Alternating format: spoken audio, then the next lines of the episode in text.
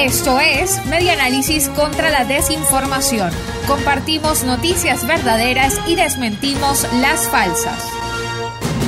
Venezuela no puede usar dinero del Banco de Inglaterra para cubrir vacunas anti-COVID-19. El presidente de la Asamblea Nacional electa en 2020, Jorge Rodríguez, dijo el 23 de enero que con el dinero que se encuentra en el Banco de Inglaterra, Venezuela podría pagar las vacunas para todos sus habitantes, incluyendo aquellos que emigraron y los extranjeros que hacen vida en el territorio nacional. La frase de Rodríguez es una de las afirmaciones frecuentes que dan los funcionarios de la administración de Nicolás Maduro. 31 toneladas de lingotes de oro, valoradas en un millardo de dólares, se encuentran guardadas en las bóvedas del Banco de Inglaterra.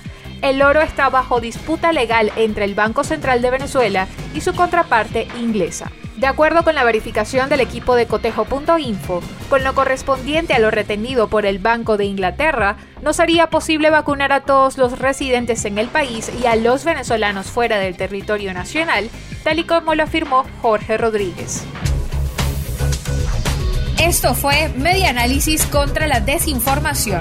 Síguenos en nuestras redes sociales, en Twitter e Instagram en arroba medianálisis y nuestra página web medianálisis.org.